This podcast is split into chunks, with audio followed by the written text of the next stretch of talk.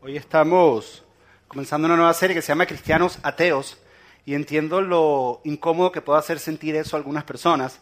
Ayer alguien comentó en Facebook, en la página de nosotros, que eso no podía existir, eso de cristianos ateos, porque Jesús había fundado la iglesia y creías en él, y entonces, si él había fundado la iglesia y creías en él, ibas a la iglesia y eras cristiano, ¿cómo podías ser ateo? Y yo sé que ha causado un poco de controversia. Nunca es nuestra intención causar controversia, aunque la controversia es buena, pero nunca es nuestra intención causar controversia. ¿Por qué digo que es buena? Porque Jesús causó controversia en el tiempo que estuvo. O sea, nunca fue nuestra intención, nunca ha sido nuestra intención. Pero comenzamos esta serie y la llamamos Cristianos Ateos y tal vez tú te sientes incómodo como esta persona que nos comentó en Facebook y lo que hicimos fue, sabes que en Facebook no podemos, no podemos realmente informarte todo, lo mejor que puedes hacer es ven mañana a las 11 y puedes escuchar qué es lo que queremos decir. Y lo primero que quería hacer era tratar de definir qué es lo que nosotros llamamos como cristianos ateos. Hay una definición. Cristiano ateo para nosotros es lo siguiente. Los cristianos ateos son personas que creen en Dios, pero viven como si Dios no existiera. Ahora te pregunto, ¿tú crees que existen los cristianos ateos? Son personas que creen en Dios, pero viven como si Dios no existiera. Viven, o sea, sus vidas en comparación a la vida de una persona que no cree en Dios, su estilo de vida, no tiene diferencia. Porque ellos dicen que creen en Dios, pero viven como si Dios no existiera. Y eso es una epidemia. Es una epidemia que se ha filtrado en la iglesia, es una enfermedad, una condición que está dentro de la iglesia. Y ha crecido y ha crecido y ha sido una epidemia y no hemos hecho nada al respecto. Y hay ciertos síntomas que somos los que vamos a estar estudiando en la serie. Pero quiero que entiendas que esta epidemia no es algo nuevo, no es algo de ahorita, no es algo del, del 2013. Pablo, escribiéndole una carta a uno de sus, discípulos o a uno, escribiendo una carta a un hombre llamado Tito, le escribió una carta. Y esta fue la definición, hace más de dos mil años atrás, la definición de Pablo acerca de cristianos ateos. Miren lo que dice Pablo en Tito, capítulo 1, versículo 16. Dice, tales personas, refiriéndose a ellas, afirman que conocen a Dios, afirman que creen en Dios, pero lo niegan con su manera de vivir. Dice, ¿sabes que hay personas por ahí que dicen que creen en Dios? Hay personas por ahí que dicen que conocen a Dios, pero su manera de vivir niega la existencia de Dios. La manera en que se comportan, la manera en que viven, la manera en que tratan a su esposa, la manera en que tratan a sus hijos, la manera en que desarrollan sus negocios, la manera en que viven, la manera en que manejan, la manera en que viven en general, muestran o afirman o niegan realmente la existencia de Dios. Y esto es una epidemia que se ha metido por toda la iglesia. Y lo que vamos a hacer en esta serie es empezar a ver los diferentes síntomas para ver si tú estás contagiado con esta epidemia o no. Vamos a empezar a ver síntomas y vamos a hacer unos estudios y ver si descubrimos algunos síntomas, a ver si somos nosotros de estos cristianos ateos que dicen que creemos en Dios, pero vivimos como si Dios no existiera. Pero también, en caso de que tú tengas alguno de los síntomas, vamos a dar algunos remedios. ¿Ok? Por si tienes alguno de los síntomas, tal vez algunos remedios te ayuden. ¿Ok? Eh, yo hubo un tiempo de mi vida que fui cristiano ateo. Y todavía hay áreas de mi vida que pareciera que vivo como si Dios no existiera. Esto a mí no me hace el más santo, sino realmente es algo, el primero que aquí recibe esto soy yo, y estaba estudiando y estaba estudiando. Hay algunos remedios que ya me estaba aplicando, ¿okay? porque había algunas áreas que tenía que corregir. Y la primera que vamos a ver el día de hoy es la siguiente. Este es el primer síntoma. Personas que creen en Dios, pero no lo conocen. ¿Tú sabes que hay personas que creen en Dios, pero no lo conocen? Hay personas que dicen, creo en Dios, pero no lo conozco. Ah, mira, en los Estados Unidos, la población de los Estados Unidos, el 94% de la población te dice que cree en Dios. Pero casi ninguno de ellos tiene una relación personal con Dios. Porque una cosa es creer y otra cosa es conocer. La Biblia dice, en Santiago, que los demonios conocen a Dios, que los demonios creen y tiemblan. Dice que ellos creen. Una cosa es creer y otra cosa es conocer. Ahora, este concepto de una relación personal con Dios puede ser extraño para algunos de nosotros. Puede ser algo como que, y lo que tenemos que entender es que hay diferentes niveles de relación en la vida de una persona. Te voy a dar un ejemplo personal. Hace 16 años atrás, cuando yo conocí a mi esposa, en ese momento nos estábamos conociendo, todavía no nos conocíamos. Yo era ministro de alabanza en una iglesia en el grupo de jóvenes. Yo tocaba la alabanza, tocaba el piano y un día vi que, que en ese entonces una muchacha muy bonita entró. Era mi esposa. Yo no la conocía, pero yo la vi entrar. Y empecé a preguntar, ¿y quién es ella? Y me empezaron a decir, me empezaron a hablar de ella. ¿Y de dónde es? ¿De qué nacionalidad es? ¿Cuántos años tiene? ¿En qué trabaja? ¿Tiene novio o no tiene novio? Y empecé a preguntar todo este tipo de cosas. Y en ese entonces yo sabía acerca de ella, pero no la conocía. Había escuchado algunas cosas acerca de ella, pero no la conocía. Muchos de nosotros estamos en ese nivel de relación con Dios. Venimos todos los domingos y escuchamos acerca de Dios. Nos hablan y nos dicen acerca de Él. Prendemos la televisión y vemos predicadores que hablan acerca de Dios. Lo escuchamos en la radio y escuchamos personas que hablan acerca de Él y nos cuentan maravillas acerca de Él. Pero no lo conocemos. Todavía no lo conocemos. Ahora, después yo tuve el valor, esto todavía está en misterio y no se ha descifrado. Si fui yo que le pedí el número de teléfono a ella o ella me lo pidió a mí, todavía eso no lo hemos descifrado. Ella dice que fui yo que se lo pedí. Algo que yo me daba cuenta que yo mientras yo tocaba el piano, yo llegaba primero y ponía mi bolso en una silla y ella ponía sus cosas justo al lado de mi silla. Y yo decía, qué casualidad y qué raro. Pero bueno, eso es parte de otro cuento y de otra historia. Pero me va a matar al final del día de hoy. Eh, le pedí el teléfono y comenzamos. Recuerdo que en ese momento no nos dimos teléfonos personales, nos dimos los números de beepers. La época de los beepers, que uno se escribía por beeper. Entonces todavía no había mucho compromiso porque no le dabas el número personal, le dabas el beeper. Entonces, si te llamaba, tú le podías dar el número de un payphone, de un teléfono público, y se llamaban y se hablaban. Y en ese momento comenzamos a salir, lo que los americanos llaman dating. Comenzamos a coquetear. ¿Okay? No había nada exclusivo. ¿Okay? No había nada exclusivo. Nos empezamos a conocer, pero no había nada exclusivo. Muchos de nosotros estamos así con Dios. Muchos de nosotros estamos coqueteando con Dios. Y le decimos, ¿sabes qué, Dios? Sí, chévere, pero hay unas áreas de mi vida que no quiero que te metas te estoy conociendo y nos estamos conociendo y chévere, pero esto no es exclusivo. Hay ciertas áreas de mi vida que no quiero que toques. Estas no te voy a dejar entrar a esas áreas. Después de cinco años de conocernos, nos casamos. Este año cumplimos 10 años de casado, 15 de novio y 16 de amigos. Cumplimos 10 años de casado. Ahora, en este tiempo, yo conozco mucho a mi esposa. La conozco mucho. Es más, mi hijo y yo tenemos un juego. Nosotros vamos a hacer una de esas atracciones que todos ustedes hacen aquí en Miami, atracción número uno familiar, ir a los moles. Eso es lo que todos nosotros hacemos cuando estamos aquí en Miami. ¿A dónde vamos? A pasarla bien, vamos al mall. Entonces fuimos, vamos a los moles y a veces ella va a sus tiendas y gracias a Dios, y yo no sé si es a Dios o yo contribuí un poco, a mi hijo le gustan las tiendas que a mí me gustan. Él detesta entrar a Forever 21, él detesta entrar a cualquier tienda de mujer, él lo detesta. Él, pasa por el frente y grita, ¡No! Yo le digo, tranquilo, papi, vamos para el Apple Store. Y nos vamos para el Apple Store. Le digo, tranquilo, papi, vamos para Barnes Noble. Vamos a Barnes Noble. Y mi esposa va para esas tiendas. Cuando ya se pasa el tiempo y la tenemos que ir a buscar, porque por lo general somos nosotros los que la tenemos que ir a buscar a ella. Yo tengo un juego con mi hijo y el juego es, vamos a ver quién encuentra a mami primero. Y la tienda puede estar llena de cientos de mujeres. Y yo con hacer así veo la cabecita por ahí, veo cómo camina y yo sé que es mi esposa porque he llegado a conocerla. Porque he llegado a conocerla. puede haber una conversación donde hay 10 mujeres hablando y todas se están riendo y yo reconozco la risa de mi esposa. Porque yo la conozco. Es más, es más, es más. Una mujer puede pasar al lado mío y se puede haber echado el mismo perfume de mi esposa y yo reconozco que no es ella, porque sé cómo le huele ese perfume a ella.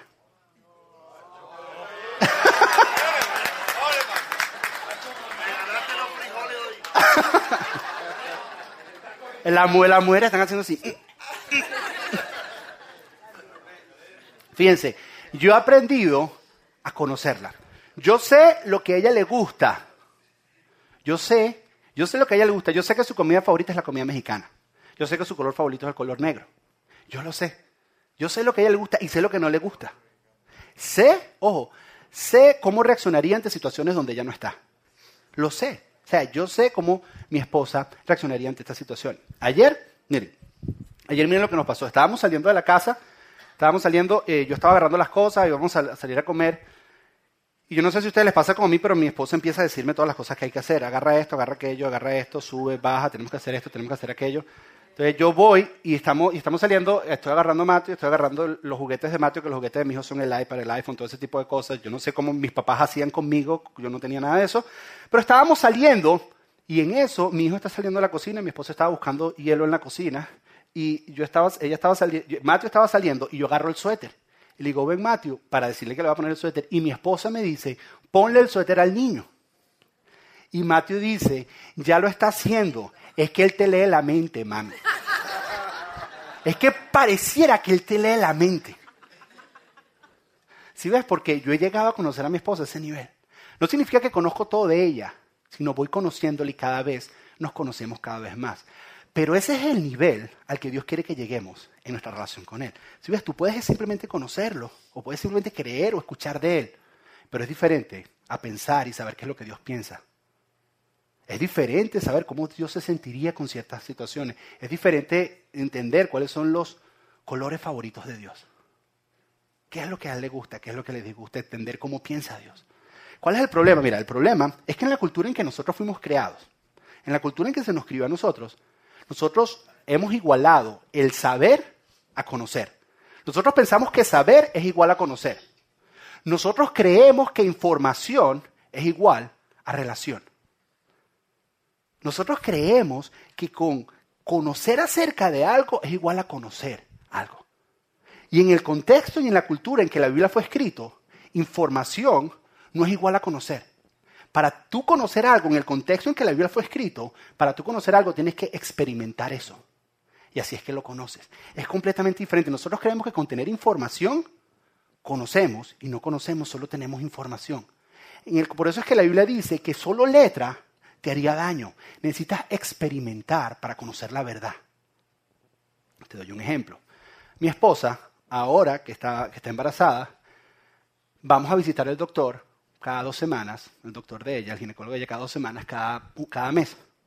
Ese doctor tiene información, información acerca de mi esposa que yo ni conozco. Ella sabe cómo está su nivel de azúcar en la sangre. Pregúntame a mí, yo no tengo ni idea. Ella sabe cómo está su nivel de presión, ella sabe cómo están los triglicéridos que ella tiene. Ella conoce el tipo de sangre de ella, pregúntamelo a mí, yo no sé. Él conoce una gran información de ella y se ve con mi esposa una vez al mes y conoce cosas acerca de ella que yo no conozco, pero no la conoce a ella. Conoce información, pero no la conoce porque para conocerla a ella tiene que experimentar una relación con ella. Y nosotros hemos caído en esta mentira de pensar que porque tenemos información acerca de Dios, conocemos a Dios. Y hasta que no experimentemos una relación con Dios no vamos a poder decir que lo conocemos.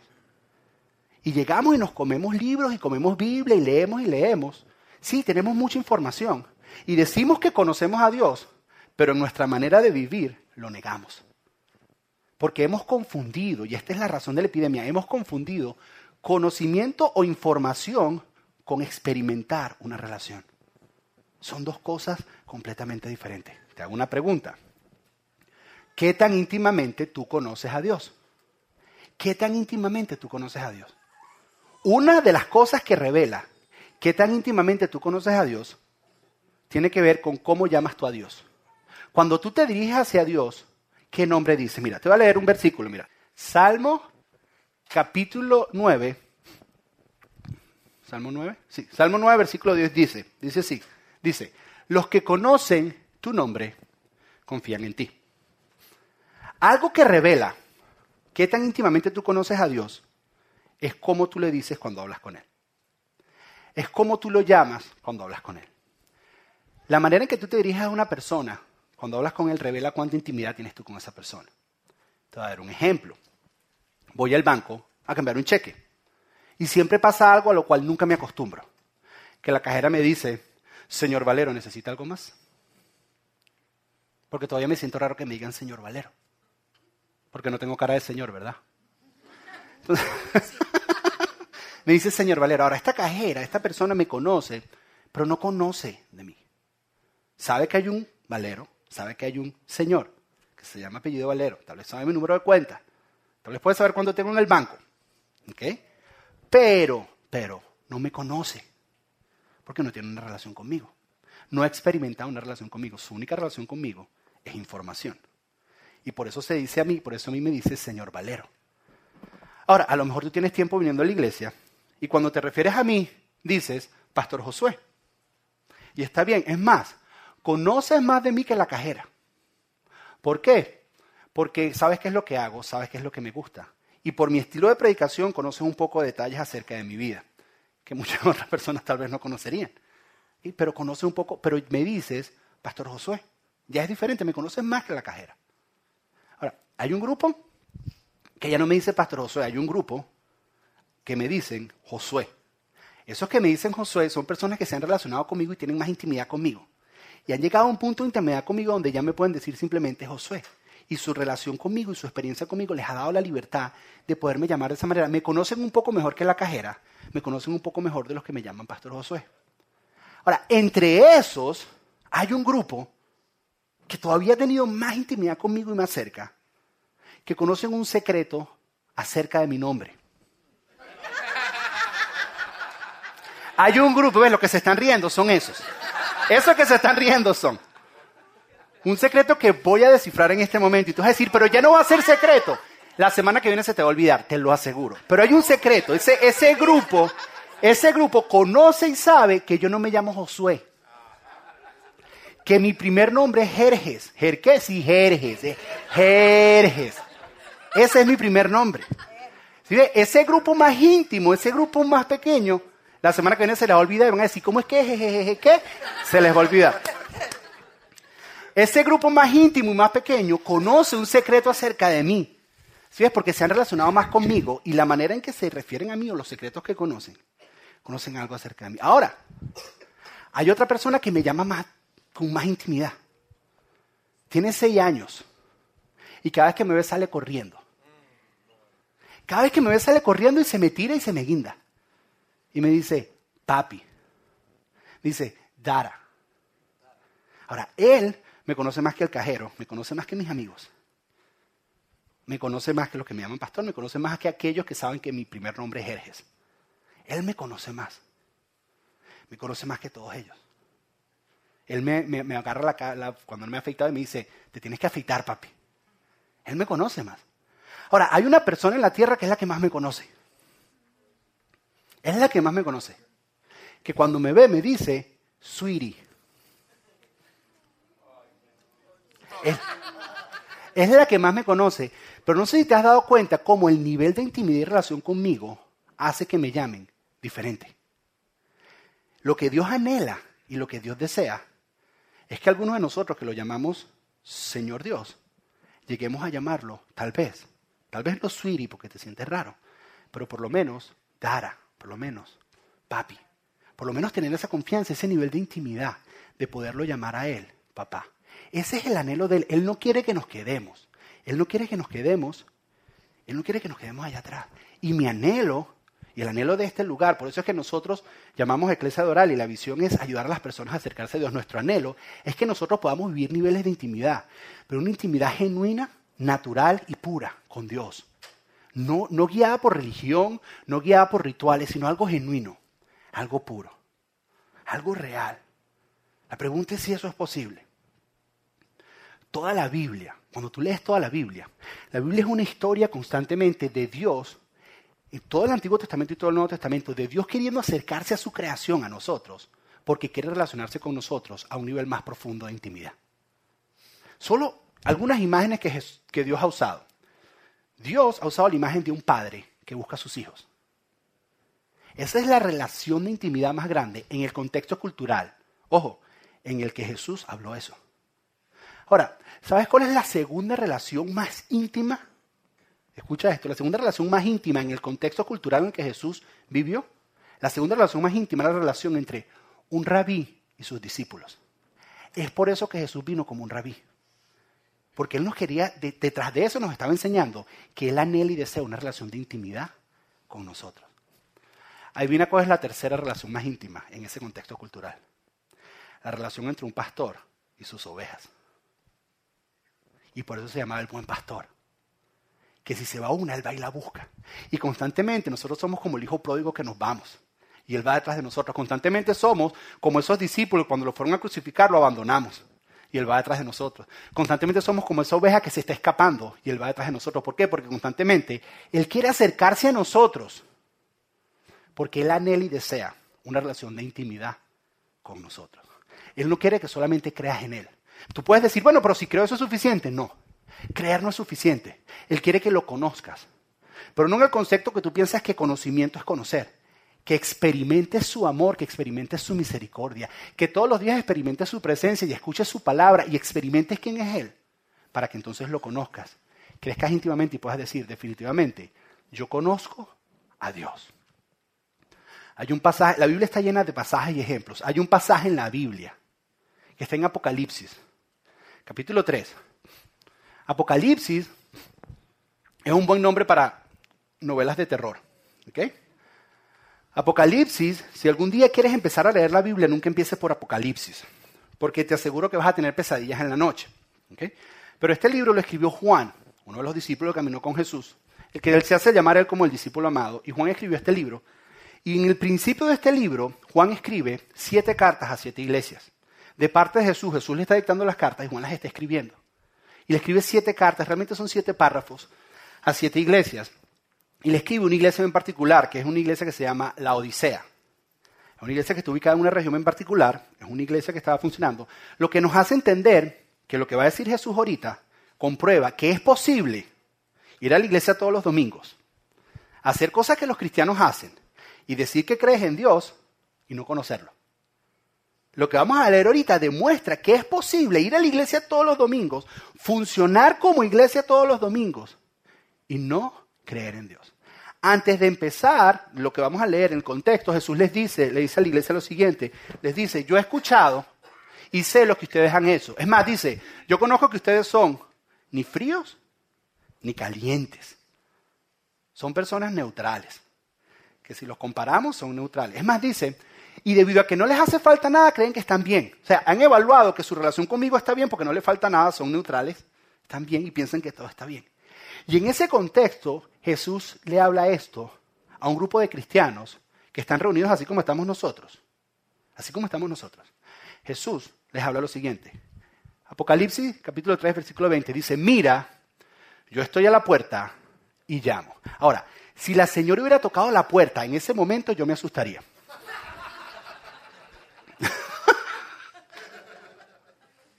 ¿Ok?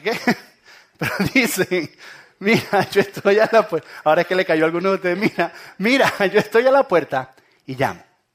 ¿Qué está diciendo Jesús? Jesús está diciendo, ustedes están allá adentro y yo veo todas las actividades que están teniendo. Yo veo cómo se reúnen todos los domingos, yo veo que también les suena la banda. Ah, suenan súper chévere. Yo veo que también se están viviendo como familia. Ojo, pero yo estoy aquí a la puerta, estoy afuera de la puerta.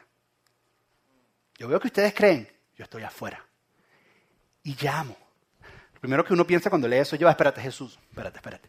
Esta es tu iglesia. ¿Cómo que llamas? Así como si estuvieras pidiendo permiso. ¿por qué no revientas la puerta y entras? ¿Por qué Jesús no hace eso? Porque mira, aquí en este versículo, en este estoy a la puerta y llamo, esa imagen nos revela un principio acerca de Dios, que está por toda la Biblia, que es un principio transformador. Y es esto, mira, el Dios creador del cielo y de la tierra, que es todopoderoso, aquel que nos invita a que le digamos Padre, aquel que nos invita a que le digamos Padre, que todo lo puede, hay una cosa que no puede hacer, y es la que más anhela. Mira, Él puede hacer y obligarte a que lo obedezcas. Él puede hacer y obligarte a que le tengas miedo, a que le tengas temor. Él puede poner el temor de Él en ti. Pero Dios no puede obligarte a que lo ames. Porque si no el amor no fuera genuino. Y por eso es que Él se para la puerta y llama. Por eso es que Él se para la puerta y llama, porque Él no puede obligarte a que lo ames. Él dice, mira, yo puedo quitarte todo, puedo quitarte casa, carro, empleo, familia, puedo dártelo todo, puedo poner mi temor en ti, pero no puedo obligarte a que me ames, porque para que el amor sea amor, tiene que ser genuino, tiene que ser voluntario. Jesús está diciendo, yo estoy a la puerta y llamo porque no simplemente quiero entrar, quiero ser invitado adentro. Quiero que me inviten a pasar. No quiero estar simplemente adentro para que hablen de mí, quiero estar adentro para que hablen conmigo. Y nuestra respuesta a esto de que Jesús está en la puerta y llama, en vez de relación, que es lo que él ha anhelado, ha sido religión. En vez de relación, hemos respondido con religión. ¿Qué es religión? Religión es una fórmula que te hace pensar que te estás relacionando con Dios, pero estás relacionando con Dios de una manera lejana y distante. ¿Qué es religión? Religión es tienes que orar.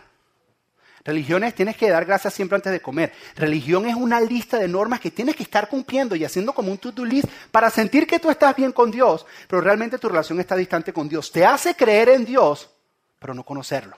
Eso es lo que hace la religión. Si fuiste criado en la iglesia católica como fui yo, tú, en ese momento las tradiciones o lo que la religión te decía es reza tres Padres Nuestros y cinco de Marías para ponerte cuentas con Dios.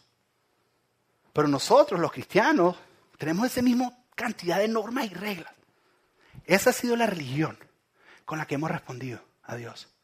Ahora, Dios anhela que nos relacionamos íntimamente con Él y mi deseo es que nosotros podamos tener esa relación pura de intimidad con Dios. ¿Cómo se tiene esa relación pura de intimidad con Dios? De la misma manera que se tiene con cualquier persona. Necesitas tres cosas. A lo mejor tú eres el que le dices a Dios, Señor, o a lo mejor el que le dices Dara. O en la mitad estás. Pero hay tres cosas que puedes hacer para que tu relación de intimidad con Dios crezca. Y no seas un cristiano ateo que dices que crees en Dios, pero no lo conoces. Para conocerlo un poco más. Número uno, en cualquier relación, tienes que darle tiempo. Y cuando digo tiempo, es tiempo sin apuros. Es tiempo de calidad. Tiempo no estructurado y controlado. Es tiempo. Es yo pasar tiempo contigo y tú pasar tiempo conmigo. Es pasar tiempo juntos. Hace, cuando teníamos tres años de aniversario, mi esposo y yo fuimos a comer al melting pot de aniversario. Y yo averigüé que el melting pot es un lugar donde tienes que hablar mucho, porque se tarda la comida en cocinarse. Ojo, porque esto de programado es muy importante. Y entonces yo dije, bueno, mi esposo y yo teníamos en ese entonces muchos años conociéndonos y dije, ¿de qué vamos a hablar? Entonces me puse en el internet, me puse a buscar y traté de programar toda la noche. Me metí al internet y me puse a buscar preguntas de pareja para que se conozcan más.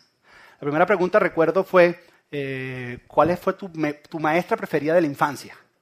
Recuerdo, esta fue la primera pregunta.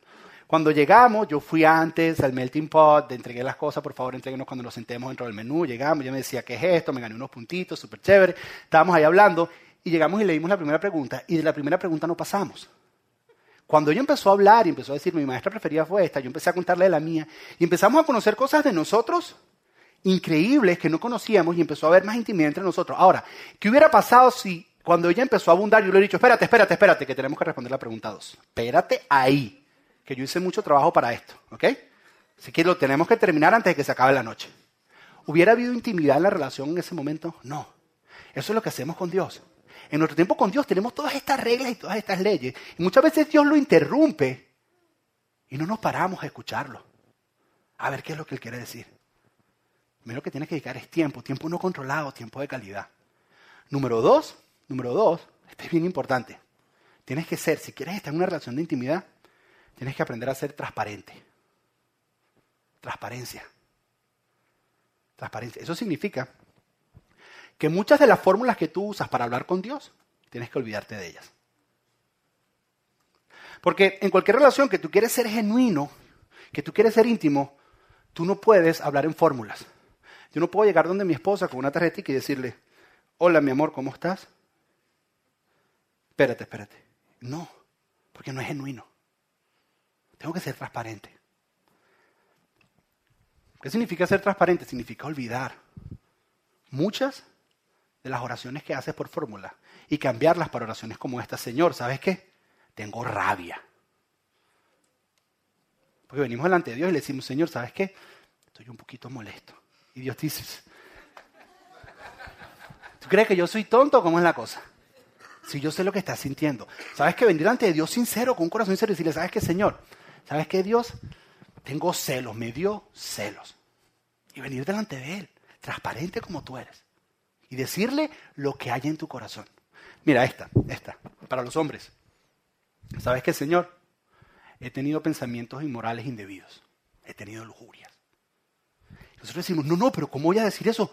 Voy a ofender a Dios. Mira, la buena noticia es que Dios ya lo sabe. Esa es la buena noticia. Dios nunca dice, ay, ¿verdad? Nunca. Dios nunca dice, que no, no, no me digas, yo no quiero, yo no quiero, no, no, no. Dios nunca se sorprende, Dios nunca te dice, ay, yo no sabía eso. Ahora sí estás en problema, mira, ven acá. Dios nunca hace eso. Dios ya lo sabe. Si tú quieres crecer en intimidad, en cualquier relación, tienes que tener y entender que tienes que ser tú tal y como eres. Y que en esa relación vas a ser aceptado como eres, lo bueno y lo malo de ti. Es la única manera en que vas a crecer en intimidad en una relación. en cualquier relación con Dios, si tú no eres transparente y tú no eres como tú eres, y dejas a un lado todas esas fórmulas de oraciones que tienes y le hablas a Dios de tu corazón como tú eres, nunca vas a llegar al próximo nivel de intimidad que Él quiere para ti. Y hay una tercera cosa que tienes que hacer. Y se llama sumisión. Tenemos que aprender a someternos mutuamente. De esto hablamos hace tres semanas atrás, hace dos semanas, donde dijimos que nos tenemos que someter mutuamente y que sumisión, sumisión es esto.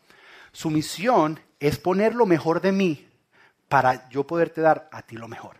Sumisión es dar todo de mí para buscar lo mejor para ti. Eso es sumisión. ¿Por qué es importante la sumisión mutua? Porque sumisión mutua trae confianza a la relación. Si yo entiendo que lo que tú quieres es lo mejor para mí, y si yo entiendo que lo que tú quieres no me va a hacer daño, es lo mejor para mí, entonces yo puedo confiar. Y en una relación donde no hay confianza no puede haber intimidad. Entonces, si tú no entiendes eso, si tú no entiendes que lo que Dios quiere es lo mejor para ti, no vas a poder ir al próximo nivel de relación. Si tú no entiendes eso, eso es lo que es sumisión. La buena noticia, la buena noticia es que ya Dios dio el primer paso. Mira, antes de que tú nacieras, antes de que tú oraras, antes de que tú vivieras, antes de que tú pecaras, antes de que tú hicieras cualquier cosa, ya Dios había enviado a su Hijo a la cruz a morir para ti, para darte lo mejor de Él. Ya Él dio el primer paso. Él, Él ya te puso a ti primero antes que a su propio Hijo. Él ya te puso a ti primero antes que su propia gloria y respeto. Porque Él quiere lo mejor para ti. ¿Cuál es el miedo que tienes? ¿Cuál es el miedo de que Dios te va a quitar todo porque te sometes a Él? Mira, si Dios te quiere quitar todo, Él no te tiene que pedir permiso. Él te dio a su Hijo. Entregó todo lo mejor que Él tenía. Hasta que tú no entiendas que Dios quiere lo mejor para ti y generes esa confianza y digas, Señor, sabes que ahora te voy a obedecer porque sé que quieres lo mejor para mí, no vas a llegar al nuevo nivel de intimidad que Dios quiere contigo. Y vas a quedarte como alguien que cree en Dios, pero no lo conoce es sumisión. Sumisión es lo que Dios anhela. Tiempo, transparencia y sumisión. Traté de que las tres terminaran, empezaran con T, pero no pude. Tiempo, transparencia y sumisión es lo que Dios anhela. Ahora, mira cómo termina el versículo. Ahora con todo esto en mente, mira cómo termina el versículo de Apocalipsis 3:20. Dice, si oyes mi voz, dice, yo estoy a la puerta y llamo. Si ves, nosotros pensamos que es que tocan la puerta así. En esa cultura, llamar no, habían tal como puertas, sino gritaba. Jesús está de afuera diciendo, ¡Hey! No es que toca la puerta suavecito, así como tocó la señora y no oíamos muy bien. No, él está afuera gritando. Dice, ¡Hey! Por eso dice, si oye mi voz. Él está gritando afuera y no le están prestando atención. Dice, y si alguno oye mi voz, tienes que reconocer, a lo mejor, con lo que se está hablando aquí hoy, a lo mejor algunos de ustedes están escuchando la voz de Dios. La voz de Jesús que los está llamando, quiero tener más intimidad contigo, quiero conocerte más y quiero que me conozcas más. Dice, si oye mi voz, ojo, y no es nada más oír la voz, si oye mi voz y abres la puerta, ¿qué es abrir la puerta? Abrir la puerta es me estás invitando a entrar. ¿Qué es abrir la puerta? Tal vez abrir la puerta para ti hoy, tal vez abrir la puerta para ti hoy es dedicarle más tiempo a Dios. Tal vez abrir la puerta para ti hoy es decir, ¿sabes qué, Señor? Voy a dejar a un lado todas estas oraciones y fórmulas que yo tengo. Y voy a empezar a ser transparente contigo. Tal vez a ti, para abrir la puerta, voy a decir, ¿sabes qué, Señor? Mira, hay esa área en mi vida que yo no te he sometido. Porque pienso que me vas a hacer daño. La voy a someter. Y has anhelado llegar a un nuevo nivel de relación con Dios y no has podido porque es que no has sometido esa área.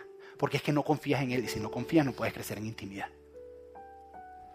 Dice, abre la puerta y yo entraré. ¿Qué significa? Que Él está dispuesto a entrar. Lo único que está esperando es tu invitación. Jesús está en la parte de afuera, esperando. Él dice, yo estoy aquí a la puerta.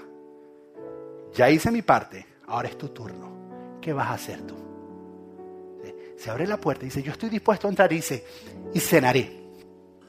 Muchos de nosotros no entendemos esto, porque es que en esa cultura cenar, cenar era intimidad. Cenar era donde tú decías quién tú eras. Cenar era donde todos estábamos al mismo nivel, porque estamos todos sentados al mismo nivel. Sentar es un lugar donde puedo ser yo. Cenar es un lugar donde puedo ser yo y ser aceptado. Por eso que a Jesús lo juzgaban por comer y cenar con recaudadores de impuestos y prostitutas, porque decía, los está aceptando tal y como es. Se está poniendo al mismo nivel de ellos. Y Jesús se sentaba con ellos. Y él dice, si tú abres la puerta, yo estoy dispuesto a cenar. Cenar en este contexto cultural significa que hay una relación genuina y de intimidad entre nosotros. Jesús lo que está diciendo es, si tú abres la puerta, yo estoy dispuesto a entrar y que tengamos una relación genuina de intimidad entre nosotros dos. Eso es lo que Jesús está diciendo. La pregunta es, ¿qué vas a hacer tú? ¿Vas a abrir la puerta? ¿O vas a dejarlo fuera? Cierra tus ojos donde estás un segundo. Gracias Dios. Nuestro anhelo es estar cerca de ti, es abrir la puerta, Dios. Cerca de ti. Yo quiero estar. ¿Puedes declararlo conmigo? Dile cerca de ti cerca de ti. Dile, quiero vivir. Quiero vivir. Una vez más, dile cerca de ti mientras meditas. Cerca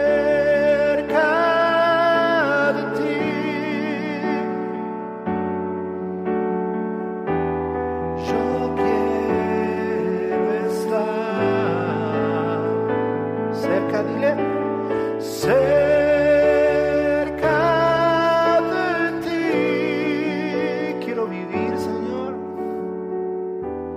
Quiero vivir. La pregunta es, ¿qué vas a hacer?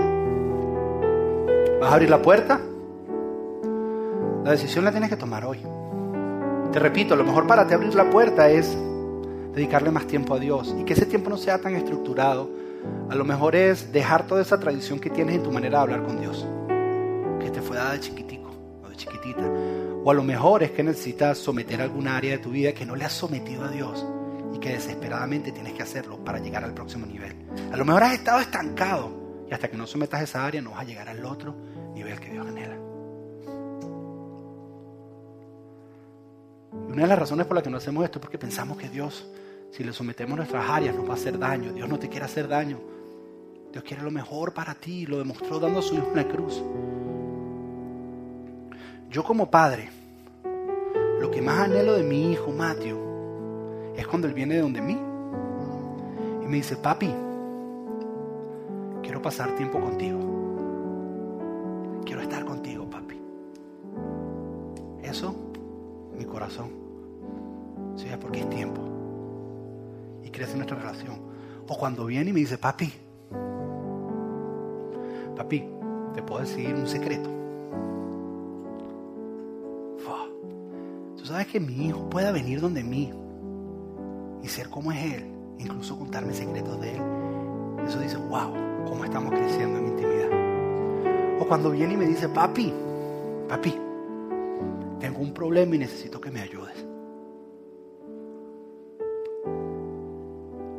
Sepa que el consejo que yo le voy a dar es lo mejor para él. Y que lo obedezca y que confíe, porque es que el consejo que le estoy dando, él entiende que es lo mejor para él. Si ves, cuando él viene a manipularme porque quiere que le compre legos, y muchos de nosotros con religión, eso es lo que queremos hacer con Dios. Manipularlo para que haga lo que nosotros queremos. Y es lo único que anhela. Que le des de tu tiempo. Que sea transparente. Y que esa área que tienes, que no te deja crecer en intimidad con él, se la rindas. Es lo único que él anhela. Porque lo que él desea desde el principio es volver a tener esa relación que hubo en el Edén. Y toda la historia de la Biblia es eso. Ya está bueno de que nosotros pensemos que porque sabemos de Dios lo conocemos. Porque saber información no es lo mismo que relación, saber no es lo mismo que conocer. Son dos cosas diferentes. Mi reto esta semana, escoge una de las tres. Dios te debió haber hablado. A lo mejor es tiempo, a lo mejor es la manera en que hablas con Dios, o a lo mejor es un área que tienes que someter. Yo no sé, es personal con cada uno, pero ríndeselo a Dios. Vamos a orar. Padre, Señor, estamos comenzando esta serie, Señor, y sabemos lo difícil que, es ver diagnósticos en nosotros, Señor, y descubrir si somos Si somos cristianos ateos que decimos que creemos en ti, Señor, pero no te conocemos, Señor. Pero gracias, Señor, por hablarnos con tanta dulzura y mostrarnos, Señor, que tu anhelo, tu es intimar con nosotros, Señor. Que tú no quieres que seamos cristianos cabezones con mucha información, Señor.